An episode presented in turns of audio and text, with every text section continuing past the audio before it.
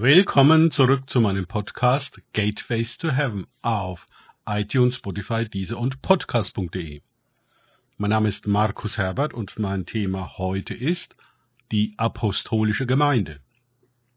Weiter geht es in diesem Podcast mit Lukas 6, 12 bis 13 aus den Tagesgedanken meines Freundes Frank Krause.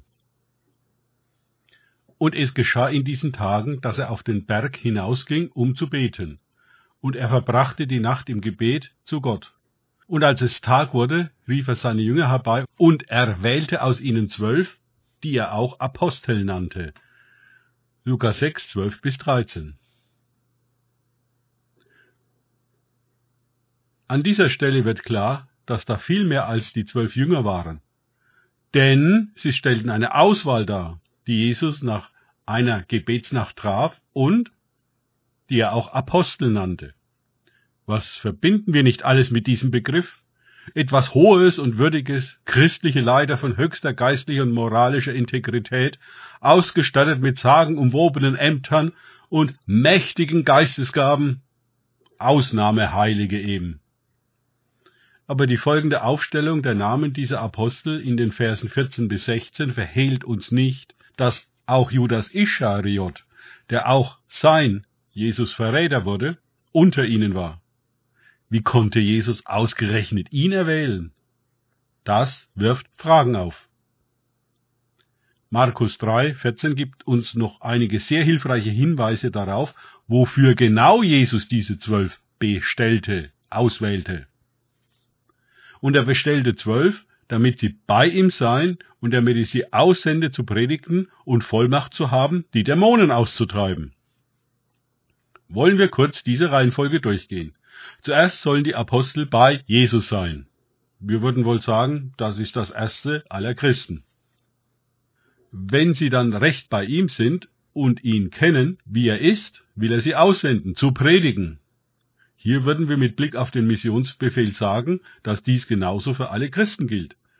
Alle sollen nach ihren Möglichkeiten das Wort Gottes verkündigen. Vergleiche Apostelgeschichte 4,31 plus 8,4. Dann kommt das dritte. Vollmacht zu haben, die Dämonen auszutreiben. Jo, an diesem Punkt steigen viele Christen aus. Aber wiederum müssen wir feststellen, dass gemäß dem Neuen Testament alle Christen Vollmacht haben und auch alle Christen die Finsternis konfrontieren und Dämonen austreiben sollen. So steht es klar im Missionsbefehl, Markus 16, 17, und wurde entsprechend mit großem Erfolg von der Urgemeinde umgesetzt. Vergleich Apostelgeschichte 5, 16. Also war diese Gemeinde apostolisch. Die heutige Gemeinde ist in der Regel einseitig pastoral. Sie ist entsprechend vorwiegend eine Versorgungs- und Betreuungseinrichtung, die ihre Mitglieder häufig weder in der Nähe zu Jesus trainiert, noch im Umgang mit dem Wort und ganz bestimmt nicht in der Anwendung göttlicher Reich Gottes Vollmacht in dem Namen Jesu. Das alles wird dem Mitglied von den Profis abgenommen, die es gegen eine Gebühr rundum versorgen. Gehässig ausgedrückt von der Wiege bis zur Bahre.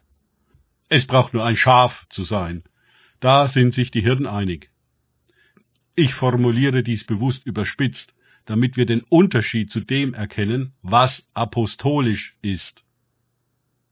Die Apostel wollten der Gemeinde Beine machen, sie zu geistlicher Reife und Mündigkeit führen, um in der Beziehung zu Jesus, im Wort und in der Ausübung der Mission Christi in der Kraft des Heiligen Geistes stark zu sein. Die neutestamentlichen Briefe sind nicht hirtlicher, also pastoraler, sondern apostolischer Natur. Sie thematisieren die Nähe und das Wort, die Sendung und Vollmacht im Heiligen Geist. Aber was ist davon übrig geblieben?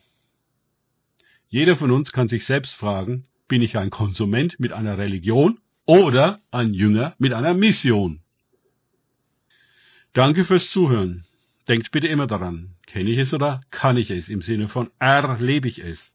Es sich auf Gott und Begegnungen mit ihm einlassen, bringt Leben und Vollmacht. Gott segne euch und wir hören uns wieder.